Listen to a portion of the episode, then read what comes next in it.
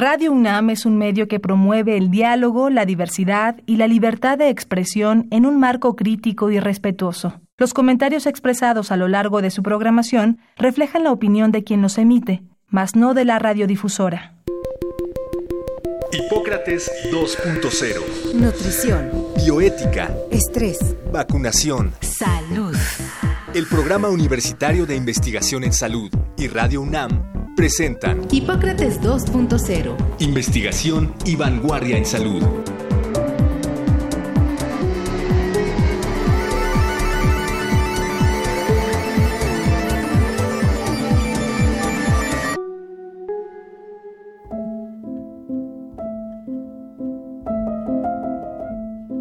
Los accidentes y problemas de salud agudos pueden presentarse en cualquier momento y lugar, en la casa, escuelas, oficinas o lugares públicos, debemos tener una estrategia para dar la atención inicial ante estas situaciones.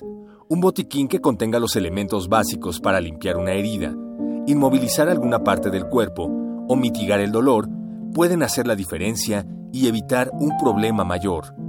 En el programa de hoy, en Hipócrates 2.0, platicaremos con el doctor Thierry Hernández Gilsoul sobre este tema. Él es médico especialista en terapia intensiva y urgencias, profesor de pregrado y posgrado de su especialidad. Actualmente, jefe del Departamento de Atención Institucional y Continua del Instituto Nacional de Ciencias Médicas y Nutrición, Salvador Subirán, y médico adscrito del Departamento de Áreas Críticas del Instituto Nacional de Enfermedades Respiratorias, Ismael Cosío Villegas.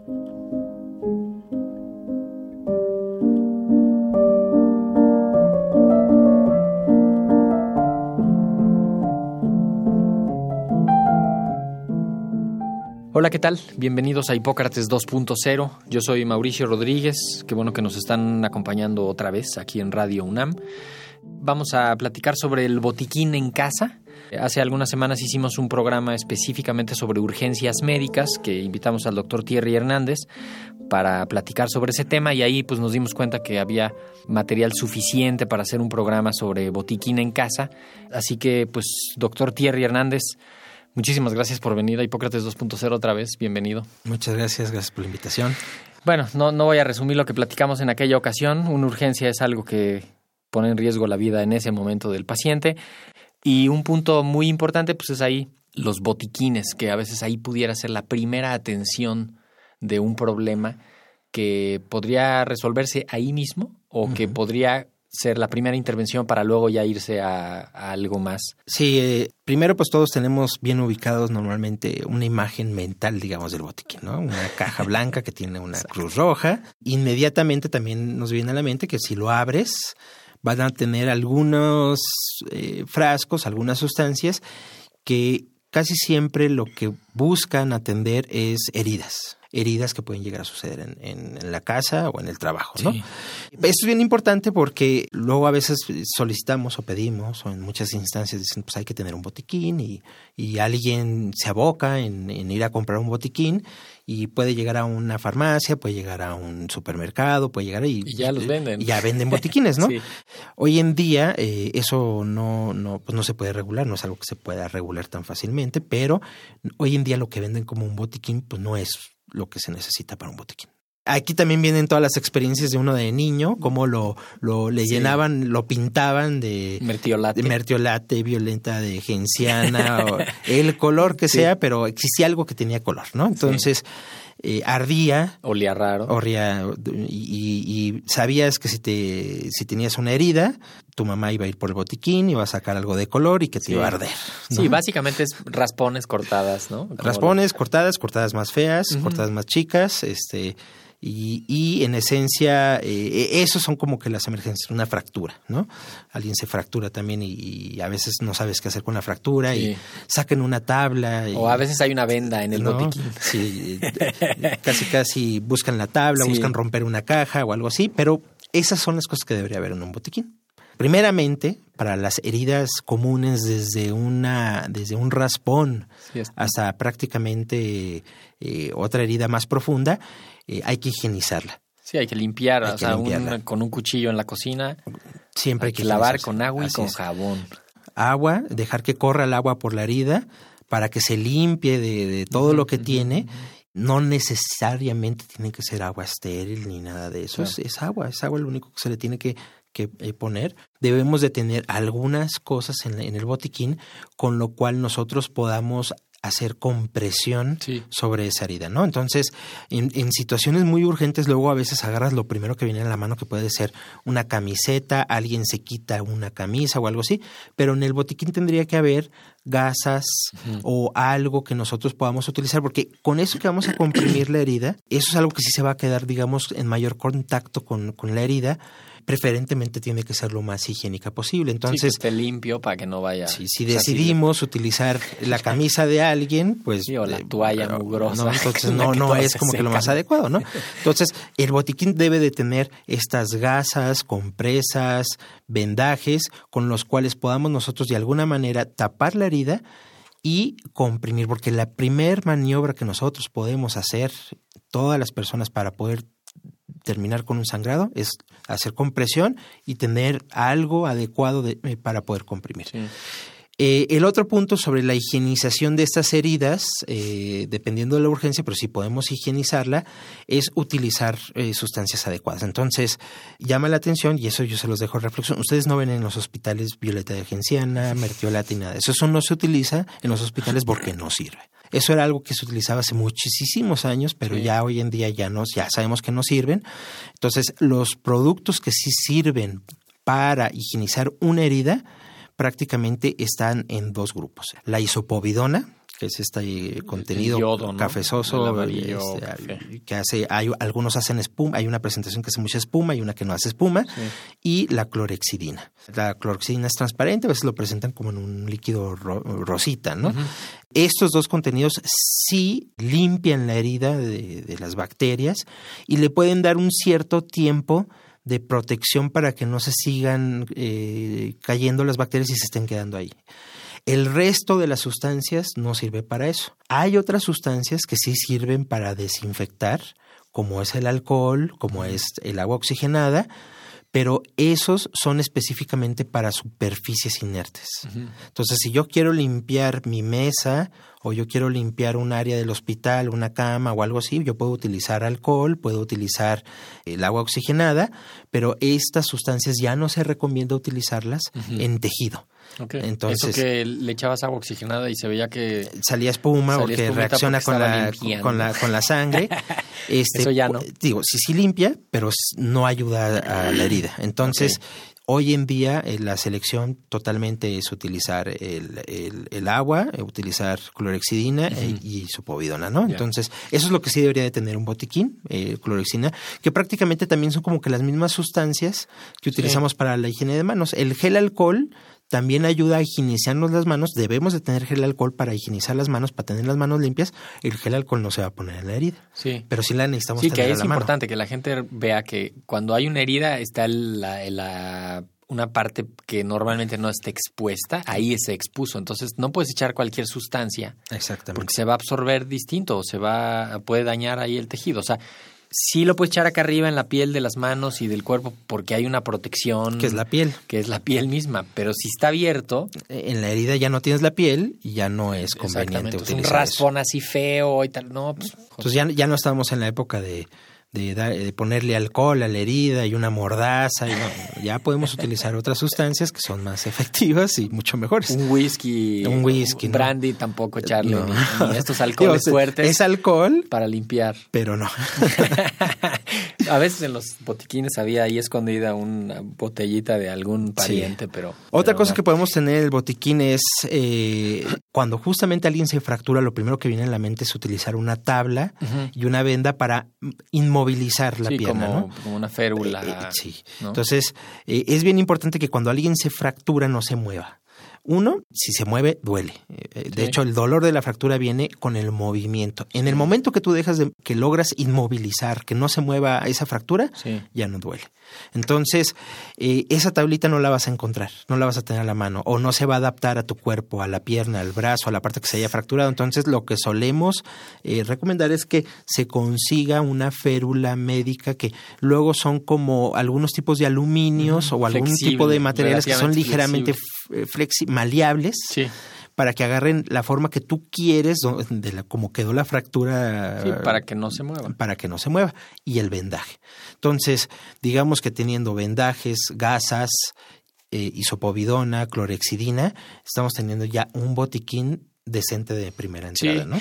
Hay unas, he visto yo algunas veces y, y me consta que puede ser que sí sea necesario, a ver tú qué me dices, una cosita para limpiar los ojos. Te salpica algo a los ojos y a veces no sabes qué hacer y el agua de la llave te puede irritar mucho. Quizá en algunos casos sí conviene tener eh, algo así.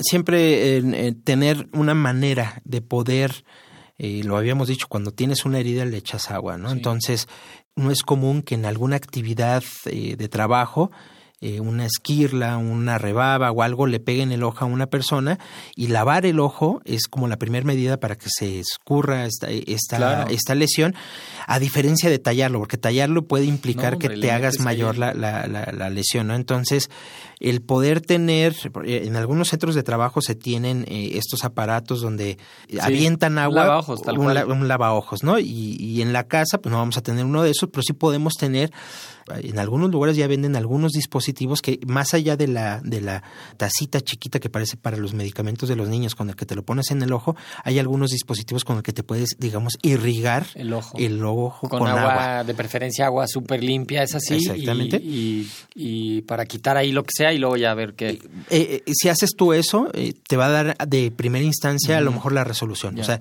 después de eso vas a decir, sí, sí, sí lo siento irritado, me, me, me arde, me irrita, siento arena. Y cuando alguien tiene una rebaba mucho más grande, sí va a ser de todas maneras. no se me está quitando, entonces ahí sí ya. Sí, se o va si le quemó algo, ¿no? pues tienes que ir a que lo revisen. O sea, si Así te es. salta un líquido que te, que te puede quemar químicamente o por temperatura, pues tienes que ir a que te revisen. Son urgencias que no necesitan presentación. Entonces la, la persona le da un flamazo, se le queman las pestañas, se le queman las cejas y este y le arden los ojos. Entonces no la piensa, dice vámonos a urgencias. Entonces llega y, y cuando llega a urgencias no necesita presentación ni excusas ni estar ese. Me dio un flamazo en la cara y nomás de verle la cara pasa la urgencia, ¿no? Oye, a ver, te, te planteo unas así, casi que dime sí o no. Una pomada para los golpes. No, no. Una pomada para las quemadas. no. No. Luego a veces pensamos que el botiquín es la bodega de las medicinas. En más de un lado me ha tocado ver como de, no, es que voy a ir al botiquín para un paracetamol y para un ibuprofeno y para y de pronto es como de, oye, el botiquín no es la bodega del, o sea, no es el reservorio de las medicinas, ¿no? El, el botiquín es para algo emergente, siempre coincide físicamente con que ahí están las medicinas. pues, Normalmente ¿no? tenemos siempre medicinas sintomatológicas, ¿no? Entonces, eh, sí, en el botiquín suelen meter la- las medicinas para la diarrea, para una gripe, para todos estos síntomas. No está mal, igual en algún momento podemos eh, darnos medicamentos para síntomas.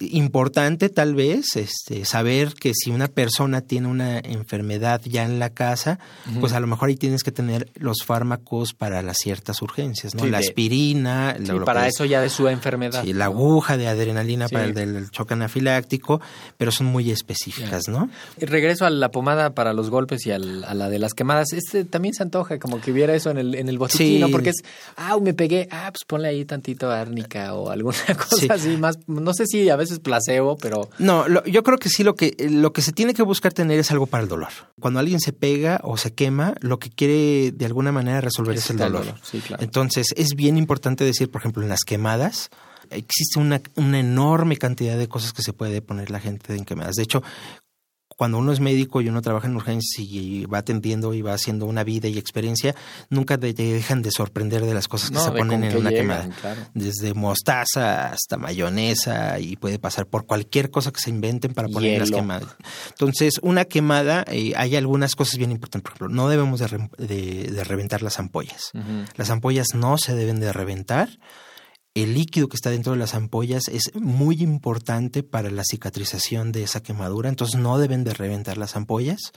Y si quieren, eh, lo- la parte que van a querer satisfacer es pues, el, el ardor de la quemada. Entonces, sí, sí se tiene que buscar dar algo que pueda mitigar el dolor o el ardor. Entonces, tener sprites, cremas o eh, alguna sustancia que mitiguen dolor Sí. no es mala idea. Sí, Pero tener alguna otra crema que sea principalmente lo que no queremos es tener cremas que tengan esteroides, eso no, no debe de utilizarse.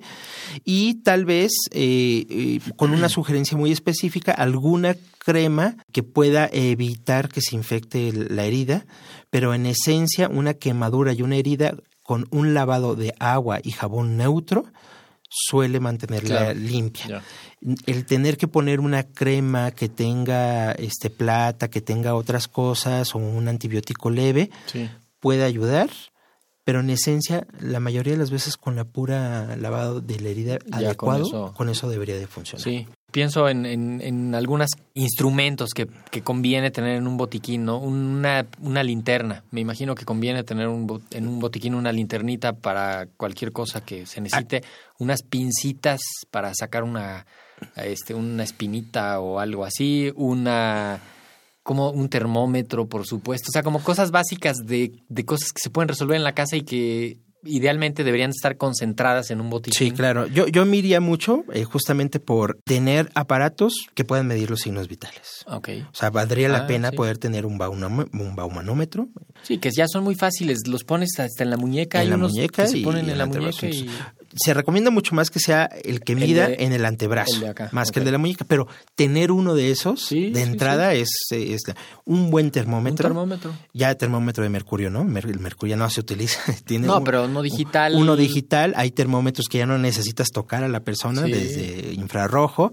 Tener eh, eh, algún otro aparato que nos ayude a un cronómetro.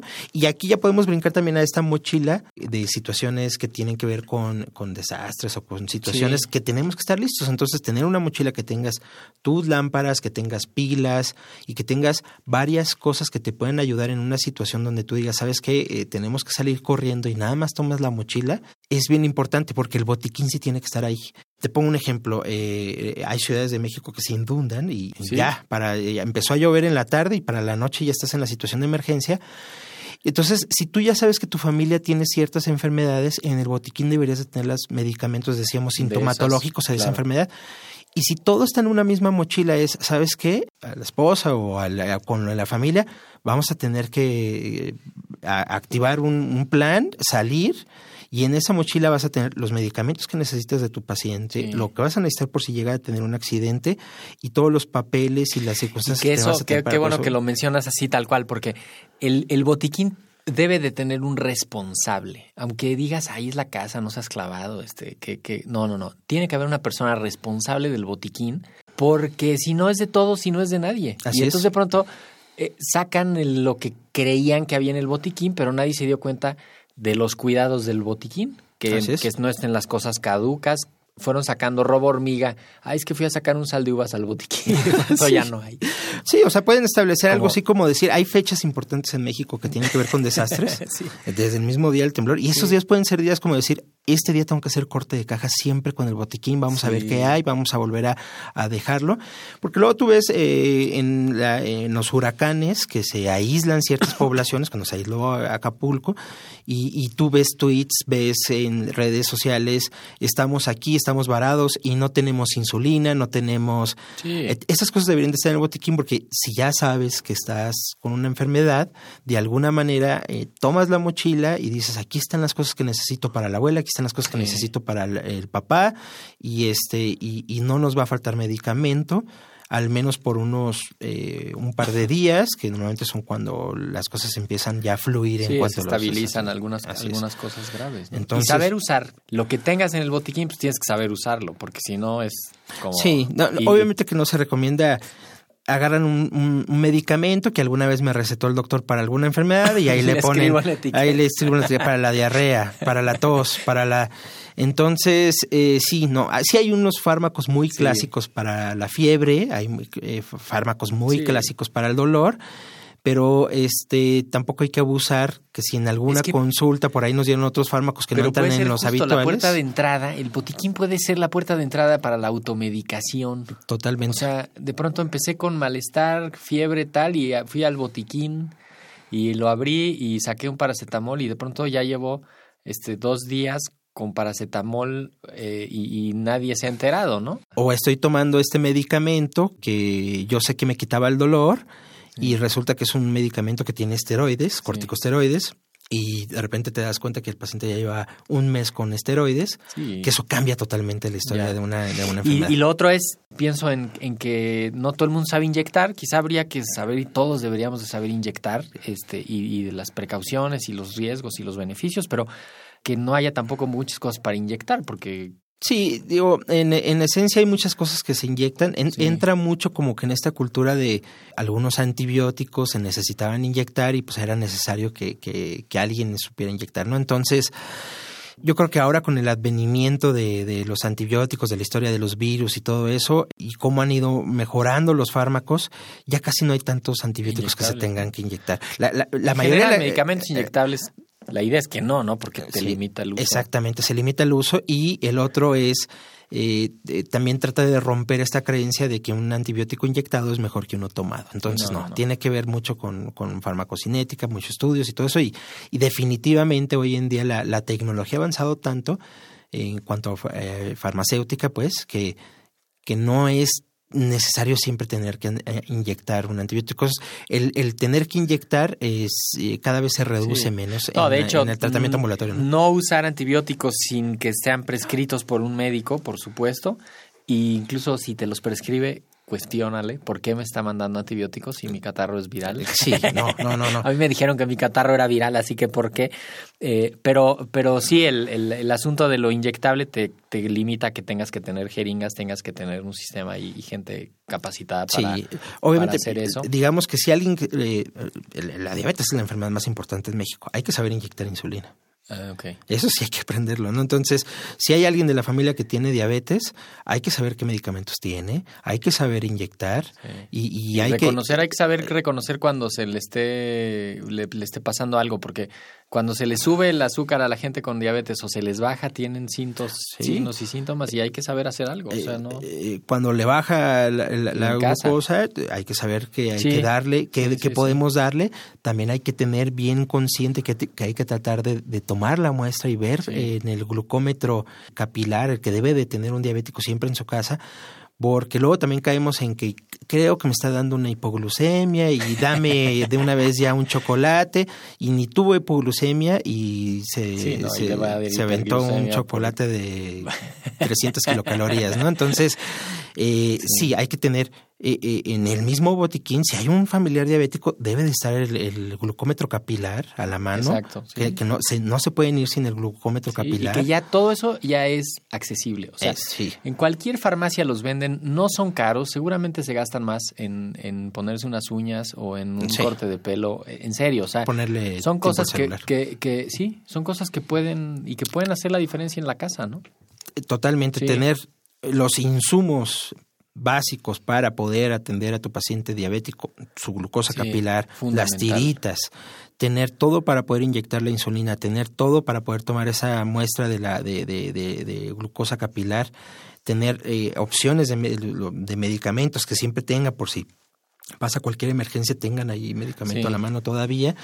Eh, eso es bien importante. Eh, igual para la perso- la- las personas que tienen presión alta, eh, no se pueden ir sin su sin su ¿no? Oye, el- curitas, pues también, ¿no? Corta- Sí. Para cortadas leves. y Curitas, eso- chiquitas, grandes, medianas, de colores, sí. figuras, eso. Y, y seguro una pregunta que te han hecho mil veces, ¿dónde debe de estar el botiquín? ¿En el baño, donde se llena de humedad cuando nos bañamos?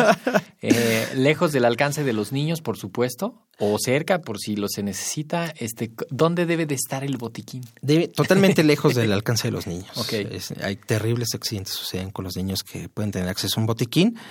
Definitivamente no debe de haber humedad. Es, es lo- la, mayo- la mayoría de los productos médicos eh, tienen su leyenda de conserves en un lugar seco, ¿no? Sí, porque a veces ahí están atrás del, del espejo del Sí. baño que nos bañamos y se llena de humedad no, y ahí se, se, llena de y- humedad, es un sauna, ¿no? es un sauna el baño, eso es lo rico de irse a bañar. y- Sí. entonces sometemos los productos Claro, médicos están hechos para eso. al sauna, ¿no? Entonces no, no tiene que estar en otra área, en otra zona, en otro Sí. lugar y lo podemos definir en alguna biblioteca o qué sé yo. Sí, en la recámara, en una parte del closet, en un cajón, este, cualquier otro lado. Alguien donde todo el mundo pueda saber y Sí. que ahí está accesible. Oye, también seguro te han preguntado tú que eres especialista en las urgencias y en los cuidados intensivos. Tal, Tú tienes un botiquín súper eh, eh, especial en tu casa o no? Cada, todos este... O, o- o candil de la calle. No, casi, de eh, exactamente, ¿no? Todos siempre te estadolemos. Eh, sí, es una preocupación. Tenemos que tener todos un botiquín. Todos tenemos que. Nosotros en la casa sí tenemos este, varios, varias cosas eh, que ya tenemos bien dirigidas, ¿no? Cosas para el dolor, sprays, este, las vendas, muchas este, cuestiones de eh, para las heridas. Sí. Eh, creo que todavía tenemos que mejorar más en esto de tener la mochila lista para salir corriendo. Y este, pero sí hay que avanzar en todos, en todas las casas en eso. Ok, buenísimo. Pues Thierry Hernández, eh, muchísimas gracias por haber venido a Hipócrates 2.0. Nos- Muchísimas gracias Me, por me gustó mucho que esperemos que le sirva a la gente esto que platicamos porque son de todo y son de nadie. Este, los botiquines se van vaciando poco a poco, este, y hay que ponerle atención. Pues porque ahí puede empezar la atención oportuna de un problema de, de salud, ¿no? Puede salvar, puede salvar, eh, va a ser bien atendido Sí. y eh, una herida que a lo mejor empezó y era algo tonto, eh, va a acabar mal y este esto puede acabar mucho mejor eh, y mejor resuelto, ¿no? No se va a terminar infectando, no se va. Entonces, algo que es sencillo, que se puede curar en la casa, eh, pues hay que tratar de, de hacerlo con un buen botiquín y, y nos va a ayudar mucho. Pues sí. Así que, pues esperemos que hayan ido tomando nota. Si no, pues la gente me imagino que podrá escuchar la- alguna otra eh, vez el programa en los podcasts para ir diciendo, a ver, aquí dijeron esto, aquí dijeron esto. No, otro". sí. O igual también este, en redes Una sociales. lista. Tú estás en Twitter, ¿verdad? En Te- Twitter, Te, te arroba- veo muy activo en Twitter Sí. diciendo dónde te, dónde te ve la gente. Arroba doctor Thierry, doctor la palabra completa, y este, pues normalmente trato de hacer tweets que entren en toda la gama, ¿no? La- tweets que ayuden a, a población en general y pues también obviamente me meto mucho en la discusión médica con otros compañeros, entonces a veces sí entro muy en el terreno muy especializado, pero sí hay muchos consejos que puedo darle ahí a la gente. Sí, ¿Qué sí, hacer sí, en caso de temblor, heridas, etcétera? Exacto. Y siempre es pues estar pendiente de ver lo que están diciendo los que están cerca de las emergencias y de las epidemias y eso vale la pena eh, los que puedan seguirlo que lo sigan arroba doctor Thierry que es T H I E, doble R, doble Y. R Y. Así que, es. pues yo ya te sigo, pero esperemos que te siga Ahí. que te sigan muchos. Muchísimas gracias Thierry. No, muchas gracias. Eh, ya nos vamos. Hoy en los controles técnicos estuvo Josué Ríos. Yo soy Mauricio Rodríguez. Escúchenos la próxima semana, por acá los esperamos y quédense en sintonía de Radio UNAM. Agradecemos al doctor Samuel Ponce de León, coordinador del Programa Universitario de Investigación en Salud y coordinador académico de esta serie. El Programa Universitario de Investigación en Salud y Radio UNAM agradecen tu escucha. Te esperamos la siguiente semana para platicar sobre lo último en materia de salud e investigación. En Hipócrates 2.0. Investigación y vanguardia en salud. Se despiden de ti en la producción Patti Gamboa, Héctor Castañeda y Alejandra Gómez. Hipócrates 2.0. Radio UNAM. Experiencia Sonora.